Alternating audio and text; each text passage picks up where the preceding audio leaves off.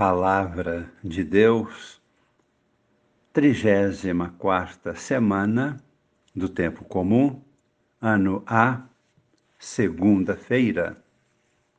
Amigos e irmãos, participantes do grupo Com Maria em Oração. Encontramos hoje, no capítulo 14, versículos de 1 a 5, do livro do Apocalipse, e também nos recordamos do capítulo 13, um forte simbolismo do grande confronto entre o bem e o mal, luz e trevas, verdade e mentira. De um lado, Deus Pai, representando a vida e todo o reino do bem, da luz. De outro lado, Satanás, representando a morte, todo o reino do mal, as trevas. Junto do Pai encontra-se Deus Filho, o qual recebeu todo o poder de seu Pai. Do lado oposto está a fera do mar, à qual Satanás oferece todo o seu poder.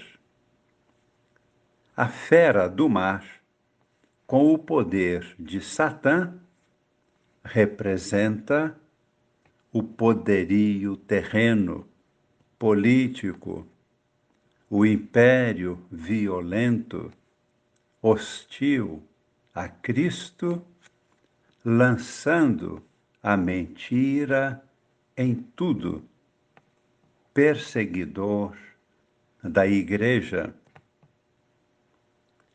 Também está presente Deus Espírito Santo representa e é o poder de Deus. Do lado oposto, contra o Espírito Santo, posiciona-se a fera da terra. Simboliza a força do mal, presente na força de propaganda a serviço do império totalitário, utilizando-se da mentira. Temos também a presença da Igreja, formada por aqueles que são fiéis a Cristo e a sua verdade e sua luz. Porque a Igreja foi fundada por Cristo o Filho de Deus. A figura que representa a Igreja é a Cidade Santa de Jerusalém, a qual é a esposa do Cordeiro, fiel a Ele. E aqueles que formam a Igreja fiéis seguidores do Cordeiro, são assinalados com os sinais sacramentais. Do lado oposto à igreja, a fera do mar e seus sequazes são representados pela cidade da Babilônia, a grande prostituta e os seus seguidores são assinalados com o símbolo da fera do mar.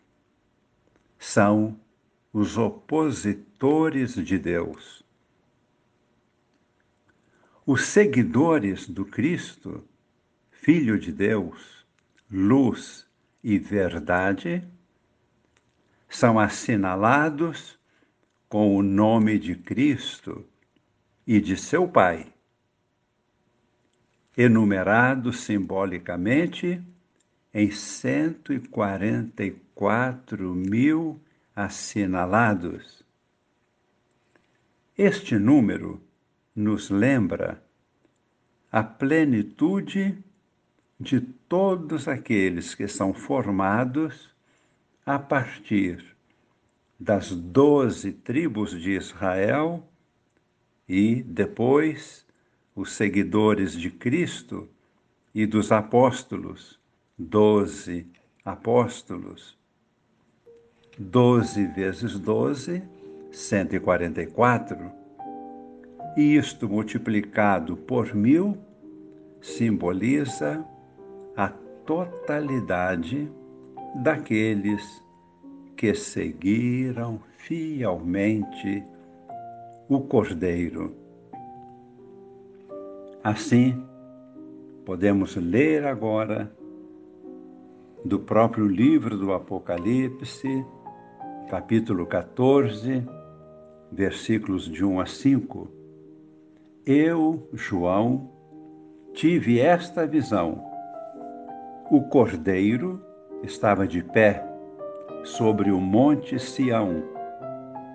Com ele, os cento e quarenta e quatro mil que tinham a fronte marcada com o nome dele e o nome de seu pai. Ouvi uma voz que vinha do céu. Parecia o barulho de águas torrenciais e o estrondo de um forte trovão. O ruído que ouvi era como o som de músicos tocando harpa. Estavam diante do trono, diante dos quatro seres vivos e dos vinte e quatro anciãos, e cantavam um cântico novo era um cântico que ninguém podia aprender. Somente os 144 mil marcados que foram resgatados da terra. Eles seguem o Cordeiro aonde quer que vá. Foram resgatados do meio dos homens, como primeira oferta a Deus e ao Cordeiro. Na sua boca nunca foi encontrada a mentira. São íntegros, vivem pela verdade e para a verdade. No Evangelho de hoje, Jesus transmite a verdade da entrega de nossa vida a Ele e ao Pai, dedicando a Deus toda a nossa vida. Ele nos transmite isto através do gesto simples e humilde de uma pobre viúva que ofertou duas moedinhas no tesouro do templo. Parecia muito pouco, mas era a totalidade daquilo que ela possuía para viver. Ofereceu tudo o que tinha Vamos agora, fechando nossos olhos, oferecer a Deus, em oração, a totalidade da nossa vida. Recebemos tudo de Deus, a Ele ofertamos todo o nosso ser, tudo que somos tudo que temos